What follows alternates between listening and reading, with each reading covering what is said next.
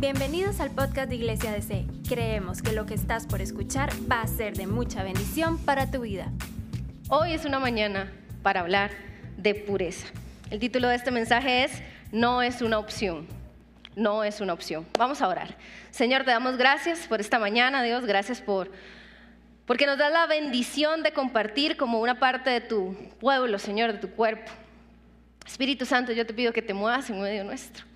Tú estás acá y Jesús dijo que tú eras una promesa para nosotros. Estás acá. Y sabemos que eres el único que convence corazones. Y yo te pido que tú estés aquí convenciendo nuestros corazones. Usted puede decir, Espíritu Santo, convénceme.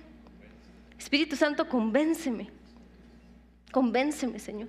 Dios, que el que hoy entró sucio por esas puertas, sintiéndose sucio, pueda salir limpio por tu sangre. En el nombre de Jesús. Amén y amén.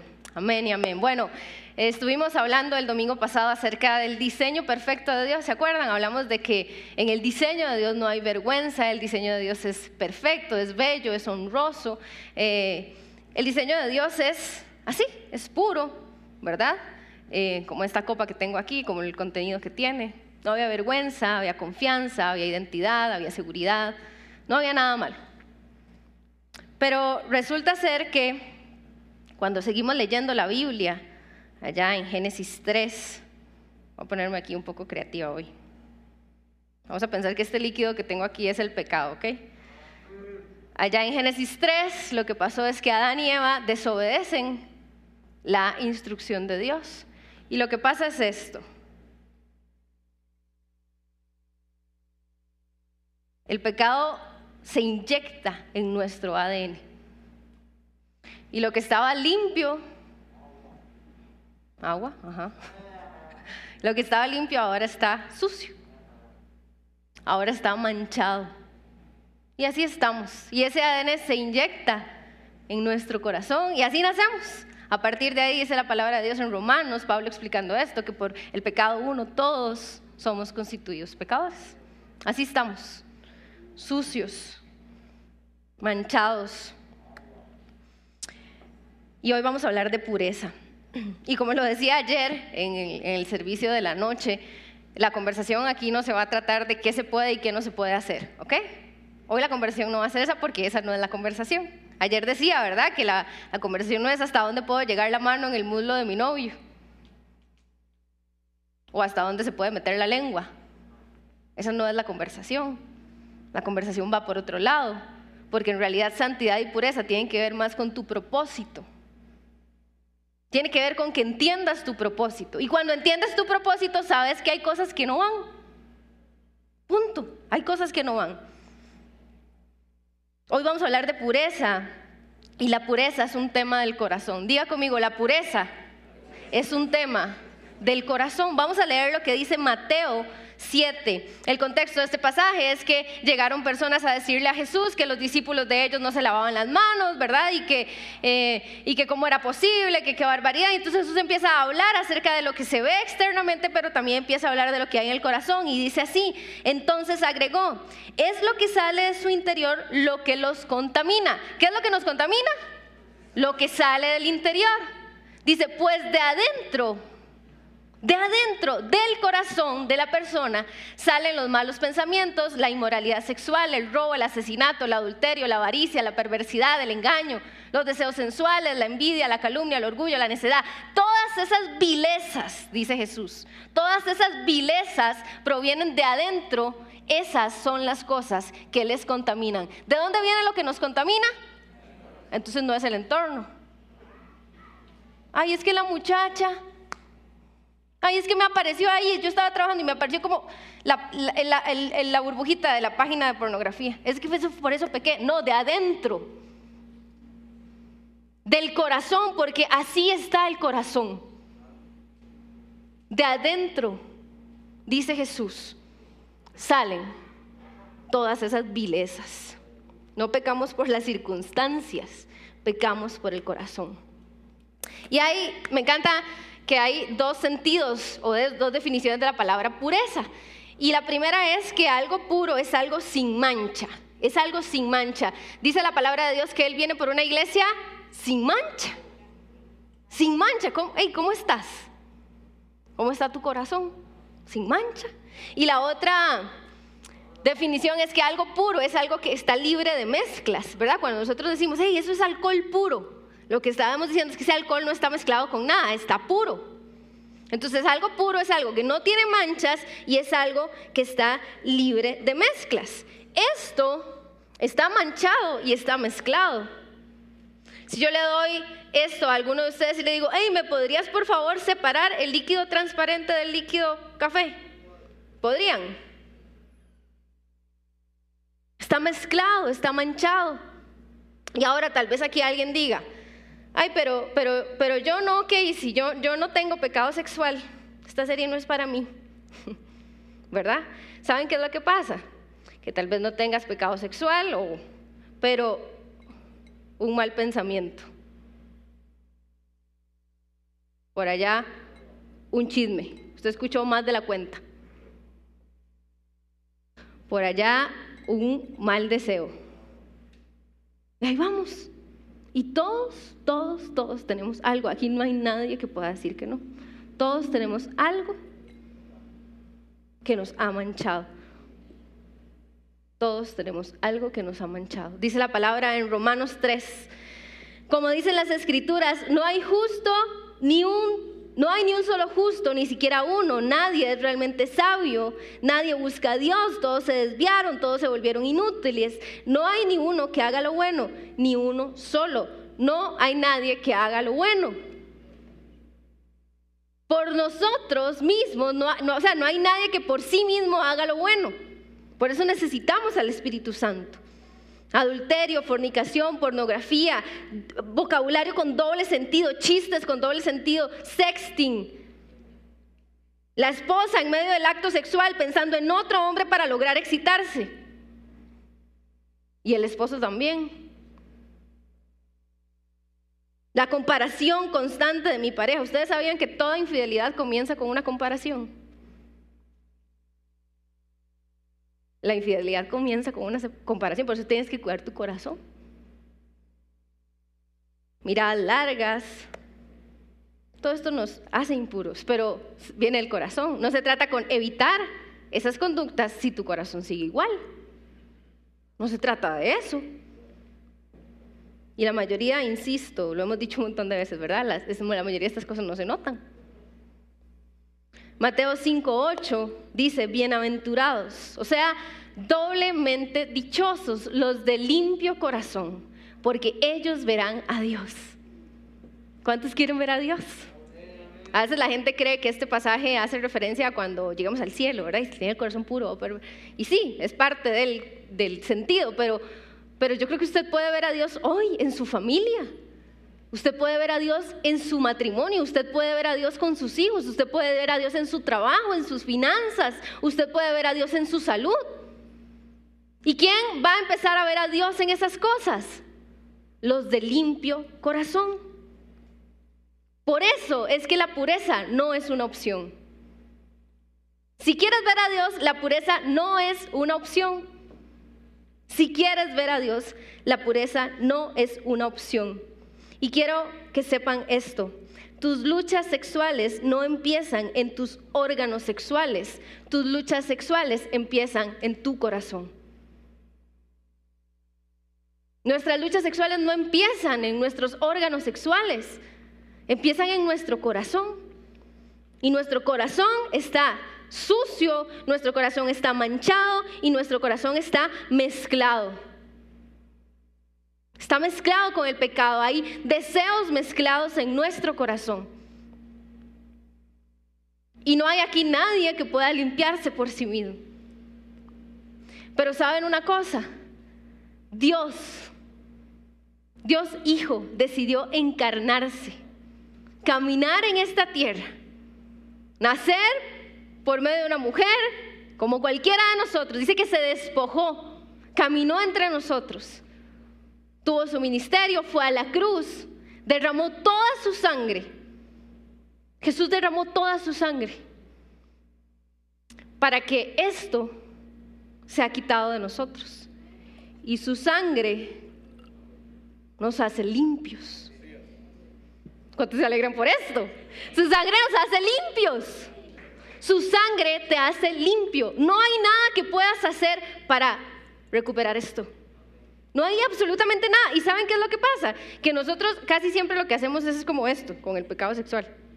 Como que andamos así. No, no, yo estoy bien, yo estoy bien. Y con cualquier otro pecado, mentira, chismes, lo que, quiera. Yo estoy bien, y lo tapamos ahí como así, andamos así. Pero Jesús no quiere tapar nada, Jesús quiere limpiar todo. Jesús no quiere tapar nada.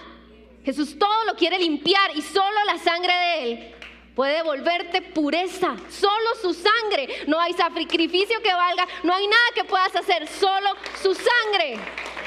Solo su sangre te hace limpio. Tu pureza vale la sangre de Cristo. Tu pureza vale la sangre de Cristo.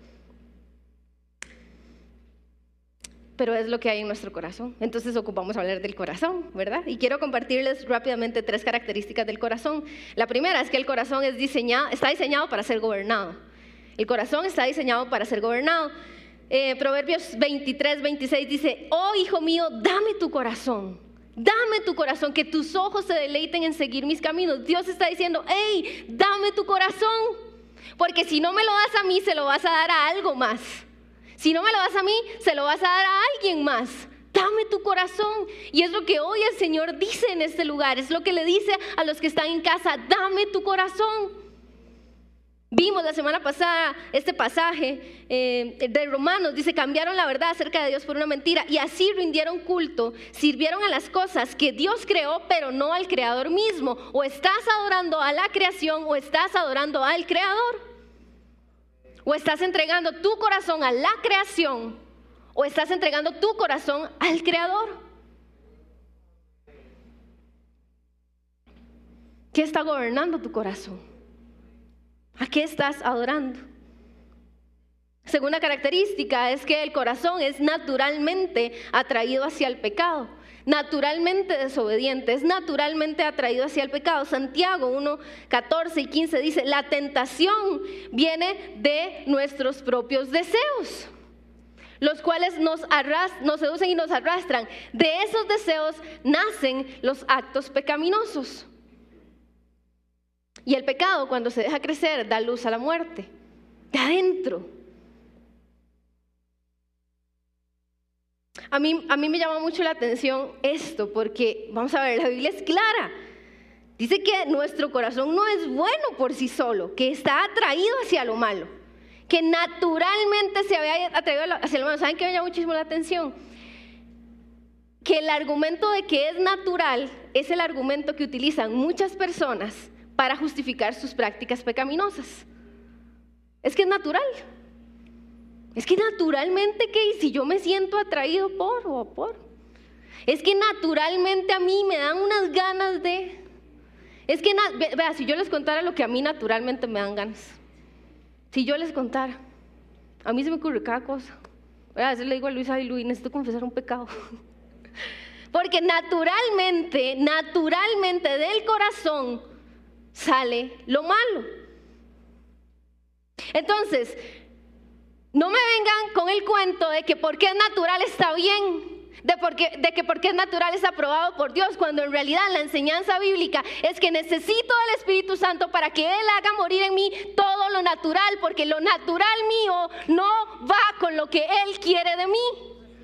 Necesito al Espíritu Santo. Entonces no porque sea natural, porque es que desde Adán y Eva la naturaleza es esta. Eso es lo que tenemos que entender. El diseño era perfecto, pero desde Adán y Eva la naturaleza es esta. Entonces ese argumento no va. Tercera característica del corazón es que es engañoso. El corazón humano, dice Jeremías, es lo más engañoso que hay.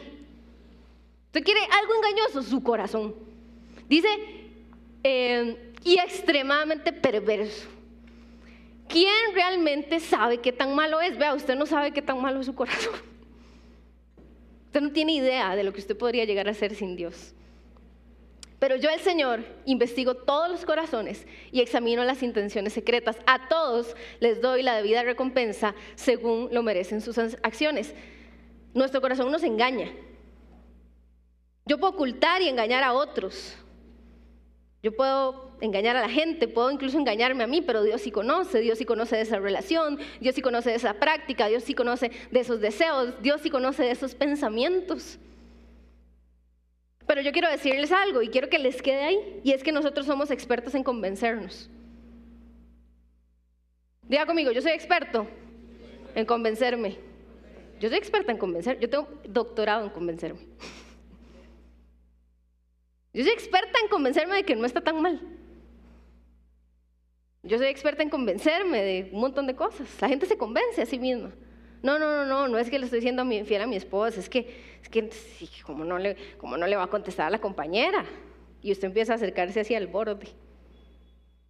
No, no, no, no es pornografía, es, es que ocupo ver la escena para entender el argumento de la serie.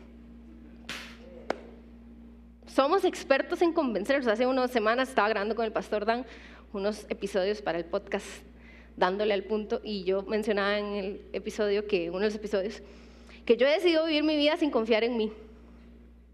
Yo no confío en mí. Prefiero no confiar en mí porque yo sé que mi corazón es engañoso. Yo prefiero no confiar en mí. El domingo pasado fuimos a tomar café y a almorzar con Anita y Flavio y algunos de los que están acá. Y Flavio contó algo, era nuestro jefe de piso hoy, y le dije, hey, lo voy a tomar, y vea, de verdad lo voy a tomar, pero le voy a dar los méritos a él porque él nos lo contó y me gustó mucho, porque él decía, estábamos hablando de la serie, ¿verdad? Habíamos arrancado la serie y lo que les había parecido, y entonces empezamos a hablar del tema, y Flavio nos decía que hay algunos hombres de la Biblia que son ejemplo, que son referente, pero que es interesante cómo cometieron pecado sexual, ¿verdad? Y entonces tenemos a David, que era un hombre conforme al corazón eh, de Dios y cometió pecado sexual, y tenemos a Sansón, que era fuerte y cometió pecado sexual. Si quiere detallar en esto, escuche el mensaje de hoy a las 8 de la mañana. Y tenemos a Salomón, que era el más sabio y cometió pecado sexual. Pero ¿saben quién no cometió pecado sexual? José. ¿Y qué hizo? La picó. Aló, dicen, aló. José, ¿qué hizo? Corrió. Entonces usted no se, no se base en su sabiduría, en su fuerza. No, no, no, yo puedo, yo puedo con esto, esto a mí no me genera nada. No, no, no, no. Vea, corra. Corra. El más sabio, el más fuerte, el que era conforme al corazón de Dios, pecaron de pecado sexual, cometieron pecado sexual. El único que no fue José y lo tenía todos. Ahí nos pusimos, ¿verdad?, a buscar eh, el texto de Génesis, lo leímos y, decía que esta mujer lo seducía y lo seducía y lo seducía. Y él lo que hizo fue, corrió, gente, corran. Usted es experto en convencerse de que no está tan mal. No confíe en su corazón. No confíe en su corazón. Y quiero decirles una cosa más acá. Y es que retrasar la obediencia, no, no, es la última vez, no, no, no, ya nunca más. Cuando usted retrasa su obediencia, lo único que está haciendo es maquillar su desobediencia. Retrasar obediencia es maquillar desobediencia. Entonces, cuidado, cuidado, cuidado porque su corazón es engañoso. Es importante hablar del corazón, porque cuando estábamos hablando de temas sexuales, el corazón marca la ruta que seguirá el cuerpo. El corazón marca la ruta que seguirá el cuerpo. Un acto de pecado sexual es simplemente que tu cuerpo vaya donde tu corazón ya fue. Una infidelidad es que tu cuerpo vaya donde tu corazón ya fue. Cualquier pecado sexual es que tu cuerpo vaya donde tu corazón ya fue y tu corazón te engaña, tu corazón es naturalmente atraído hacia el mal. Por eso cuida tu corazón. Siempre rindes tu cuerpo, tu corazón antes de rendir tu cuerpo al pecado sexual, siempre. Hoy en la mañana el pastor Dan hablaba de, mencionó seis ejemplos de personas en la Biblia que le dieron desenfreno a su sexualidad y cometieron pecado sexual. Y uno de ellos fue David, y todos conocemos la historia, rápidamente la resumo. Él era rey, ¿verdad? Está en una guerra, él se queda en el palacio. Así que se despierta, se levanta en la tarde, había tomado una siesta, se asoma por el balcón y ve a una mujer bañándose. Pregunta quién es, le dicen quién es y dentro de la información que le dan le dicen que ella está casada. Y aún así, a él le vale, la manda a traer, se acuesta con ella, ya queda embarazada. Después él no sabe qué hacer, ¿verdad? Pues usted es una mujer casada, su, esposo estaba en la guerra peleando. Él manda a llamar al hombre y le dice, hey, ¿por qué no pasas una noche con tu esposa? Para ver si se acostaban y podíamos hacer pasar el embarazo por, de él. Y el hombre con un corazón leal dice, hey, yo no voy a acostarme con mi esposa, ni voy a pasar con mi esposa si mis compañeros están muriendo en el campo de batalla.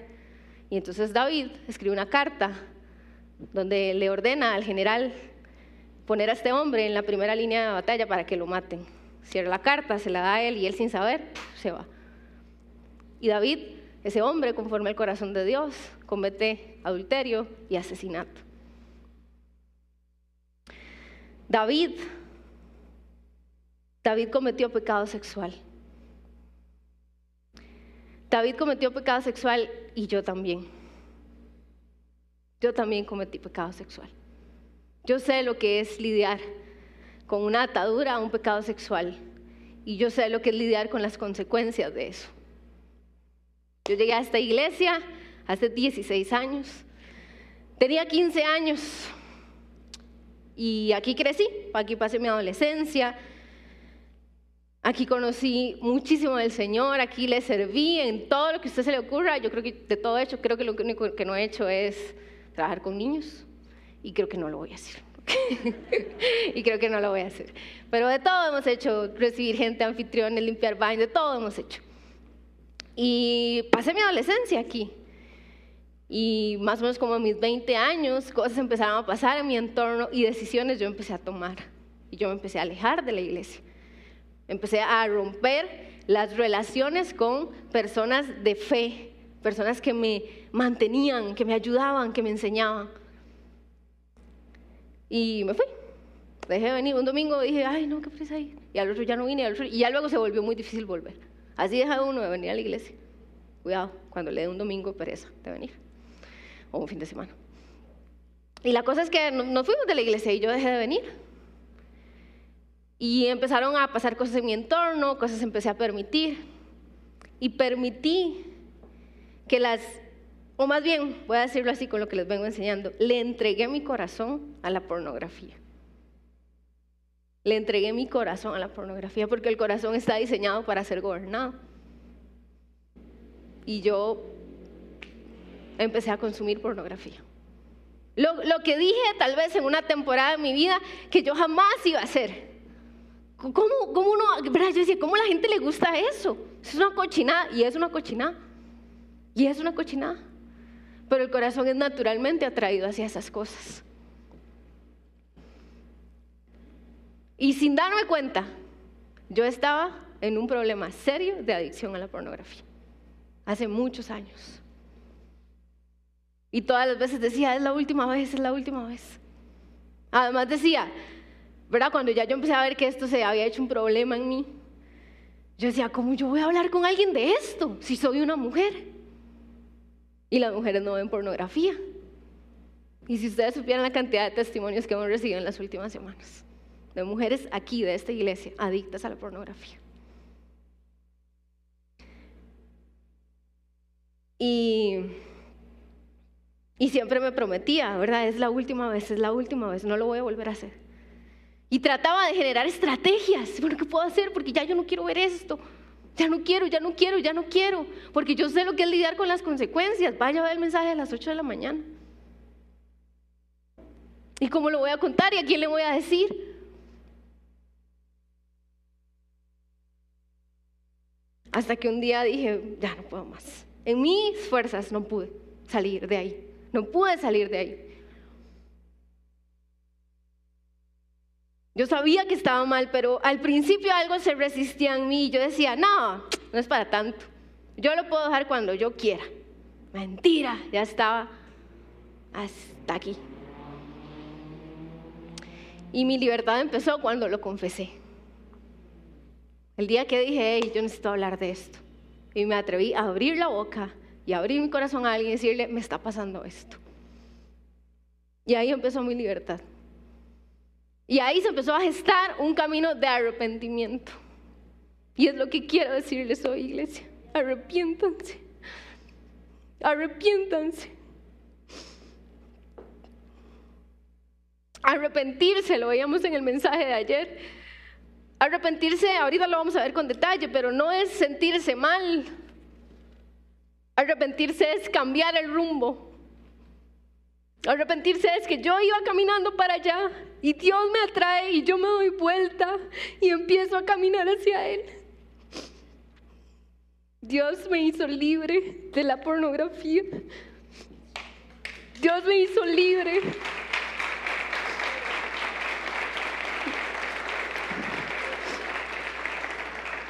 Y por su gracia, solo, y eso lo digo con mucho temor, por su gracia yo hoy camino en libertad.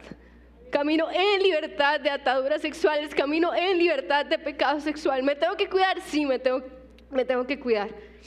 Me tengo que cuidar. Me tengo que cuidar de cosas, de imágenes, de contenido en las series. Me tengo que cuidar. Pero camino en libertad porque Él me hizo libre. Yo no podía hacerme libre, pero Él me hizo libre. Él, él me pasó de esto a esto. Yo no pude con mis estrategias, pero Él sí pudo con su sangre. ¿Saben por qué? David era un hombre conforme al corazón de Dios. Uy, ese asesino, adúltero. Es un hombre conforme al corazón. ¿Saben por qué? Porque se arrepintió. Por eso era un hombre conforme al corazón de Dios, porque se arrepintió. Y en ese arrepentimiento, después de lo que había hecho, David escribe el Salmo 51. Y vamos a leerlo. No lo voy a leer todo, usted puede leerlo en casa, pero dice, ten misericordia de mí, oh Dios. Muchos de nosotros hoy tenemos que hacer esta oración. Ten misericordia de mí, oh Dios, debido a tu amor innegatable. A causa de tu gran compasión, borra, borra.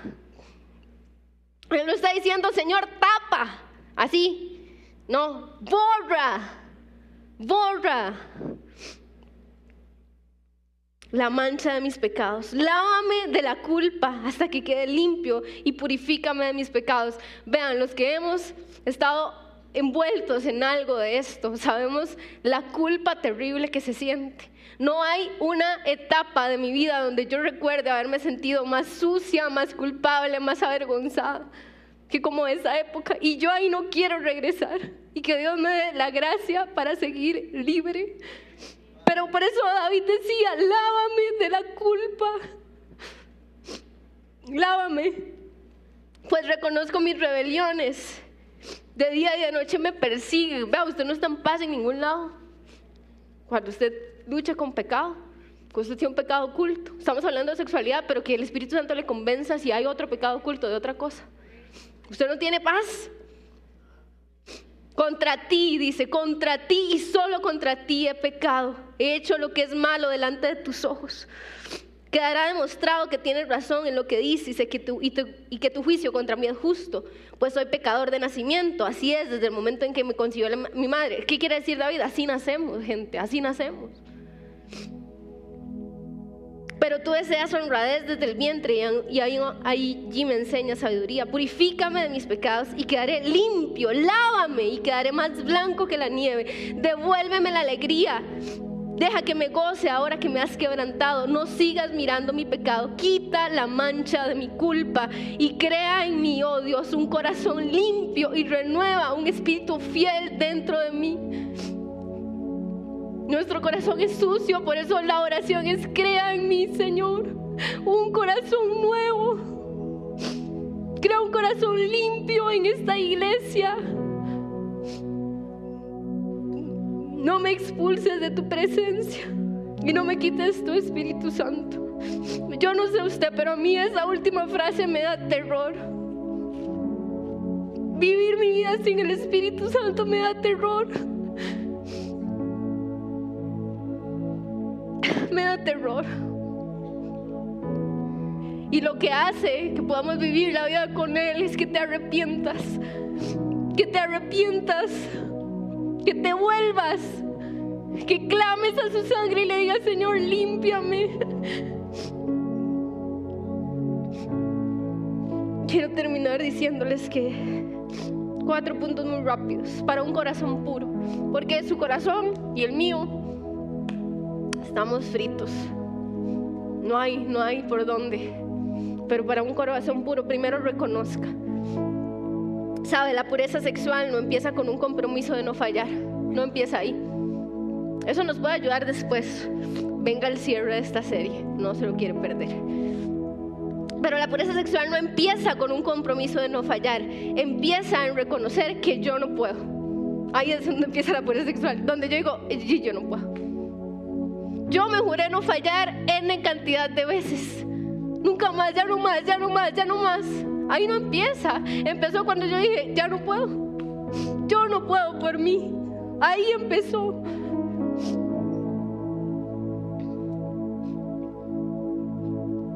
Segundo, necesito entender las consecuencias.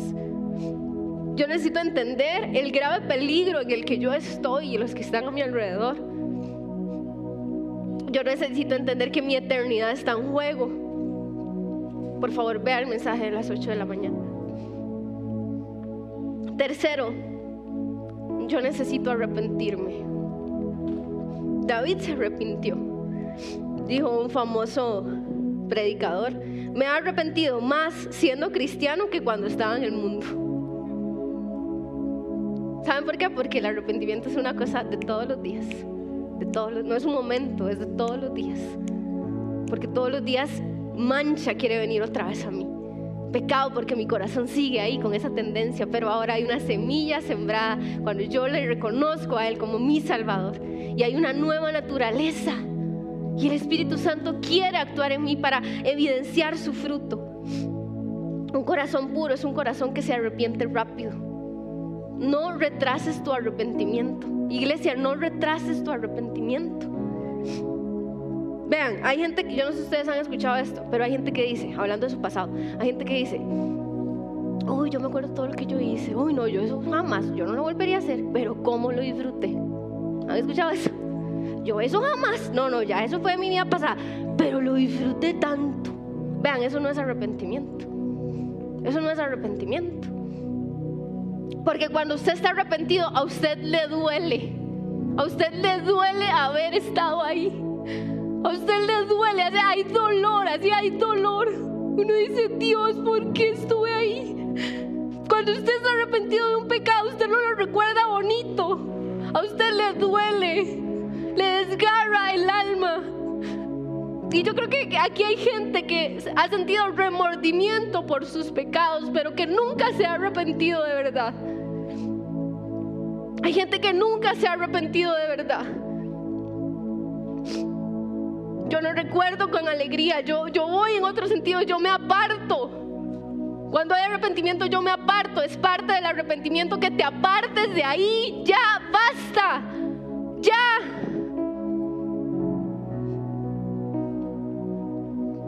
Salmo 138 dice, aunque el Señor es grande, se ocupa de los humildes, pero mantiene distante a los orgullosos. Sé humilde, arrepiéntete. En humildad, Dios, ya no puedo con esto. En humildad.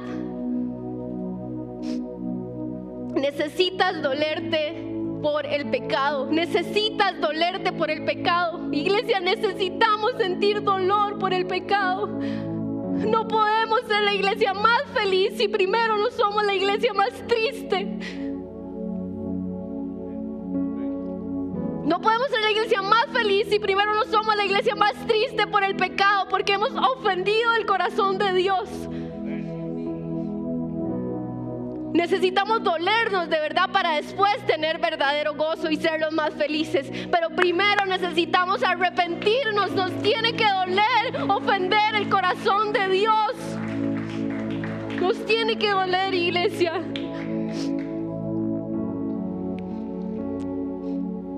Sabes, cuando te arrepientes, el Señor te coloca en otra posición. Cuando yo me arrepiento, Dios me saca de ahí, de esa cochinada y me pone en otra posición. El arrepentimiento es la llave de tu libertad. Tal vez decís, ve, porque estoy atado a esto, porque estoy atada a esto, porque no puedo salir de aquí, porque tal vez no te has arrepentido. El arrepentimiento es la llave de tu libertad. Es la llave de tu libertad. Y esta es una mañana para arrepentirnos. ¿Saben una cosa? Una vida de pureza no es una vida sin luchas. Yo tengo demasiadas luchas. Una vida de pureza es una vida de constante arrepentimiento. Eso es una vida de pureza. Es una vida en la que yo corro al Espíritu Santo constantemente, rápido, rápido, rápido, para que Él haga crecer su fruto en mí. No es el fruto de Casey, es el, el fruto del Espíritu Santo en Casey.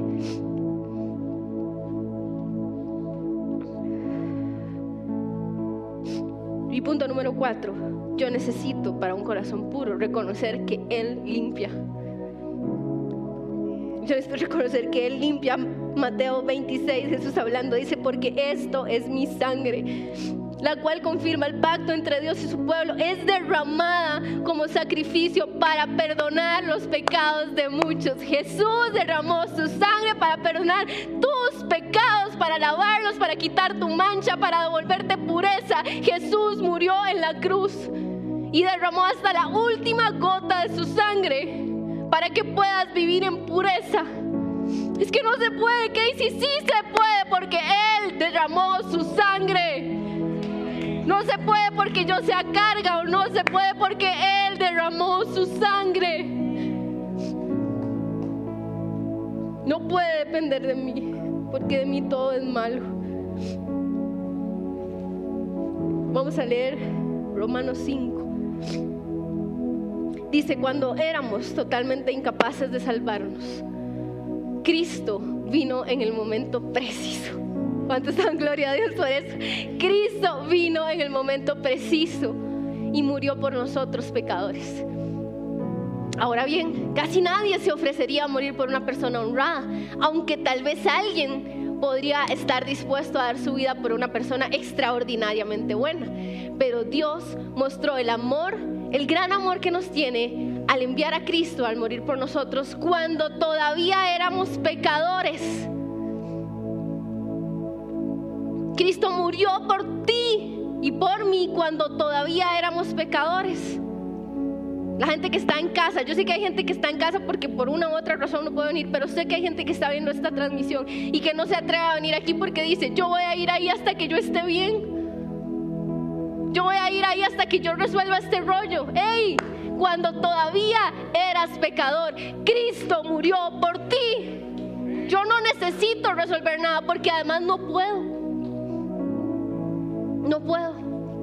La siguiente.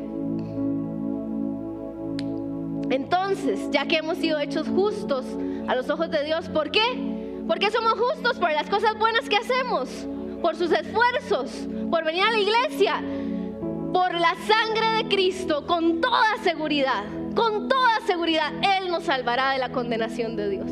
Pues como nuestra amistad con Dios quedó restablecida por la muerte de su Hijo, ¿cuándo? Cuando todavía éramos enemigos. Con toda seguridad seremos salvos por la vida de su Hijo, así que ahora podemos alegrarnos por nuestra nueva y maravillosa relación con Dios. Gracias a que nuestro Señor Jesucristo nos hizo amigos de Dios. Jesús me hizo amiga de Dios. Jesús me hizo amiga de Dios.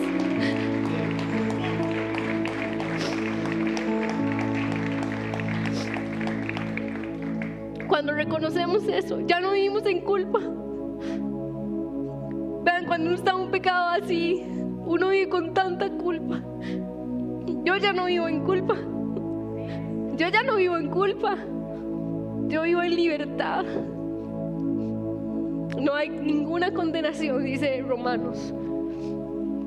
No hay ninguna condenación para los que están en Cristo. No hay ninguna condenación. No hay ninguna condenación.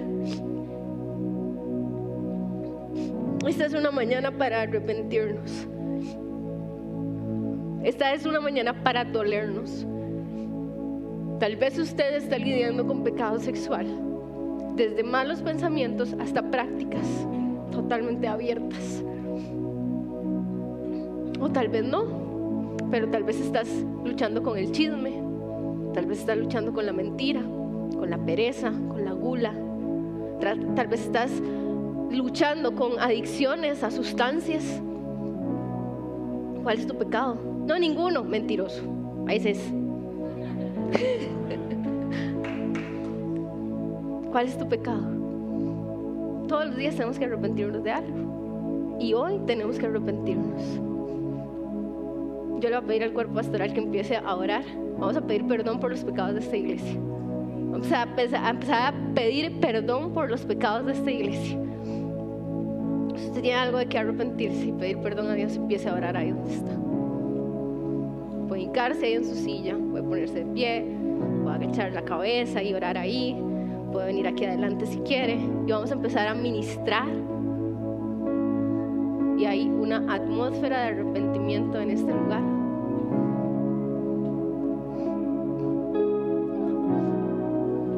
Aquí siguen las dos copas. Usted decide cómo va a salir de aquí. ¿Cómo quiere salir? Hay gente que entró así como esta, manchada. Hey, yo no quiero que te vayas así. Yo quiero que te vayas así. ¿Cómo te vas a ir?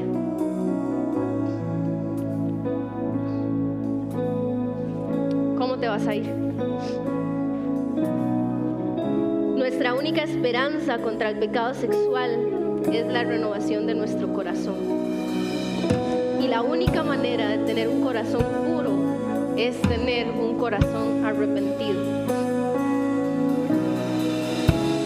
Hey, tu eternidad está en juego. eternidad está en juego. Vamos. Vamos, empieza a pedir perdón ahí. Empieza a pedir perdón. Si tienes que pasar aquí adelante, pasa aquí adelante. ¿Saben?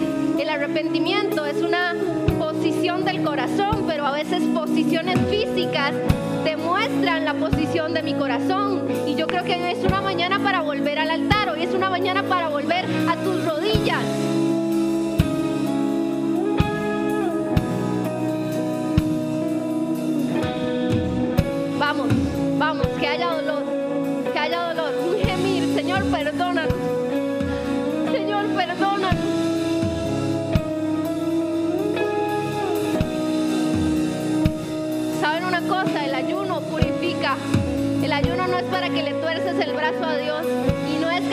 Que estemos en ayuno, porque hoy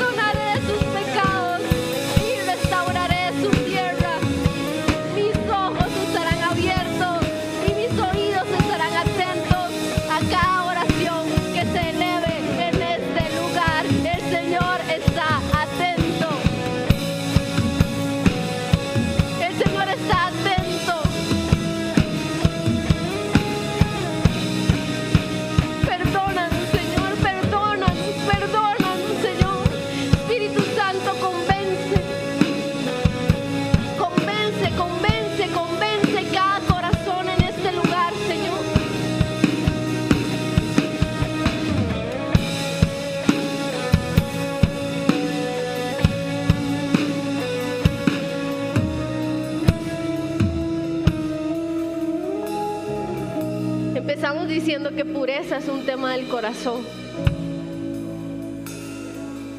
Y dijimos que pureza es algo que no está manchado y que no está mezclado. Entiendo por pureza que mi corazón desee solo una cosa. Entiendo por pureza que mi corazón no tenga deseos mezclados.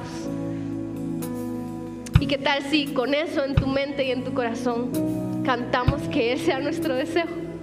Si cuando Jesús es tu deseo, tu corazón se purifica. Cuando lo deseas a Él, tu corazón se purifica. El que quiera ponerse de pie y levantar sus manos y empezar a decir, hey, que Jesús sea mi deseo, yo lo necesito porque yo necesito que me purifique, lo puede hacer. Si quieres quedarte hincado en tu silla o pasar aquí adelante, todavía hay espacio acá. Pasa adelante si quieres que oremos por ti. Y empecemos a decir, Jesús, que tú seas mi deseo. Vamos a entonar este canto y vamos a hacerlo una oración. Gracias por escucharnos. No olvides compartir este mensaje. Para más contenido e información sobre Iglesia DC, puedes visitar nuestro sitio web iglesiadc.com.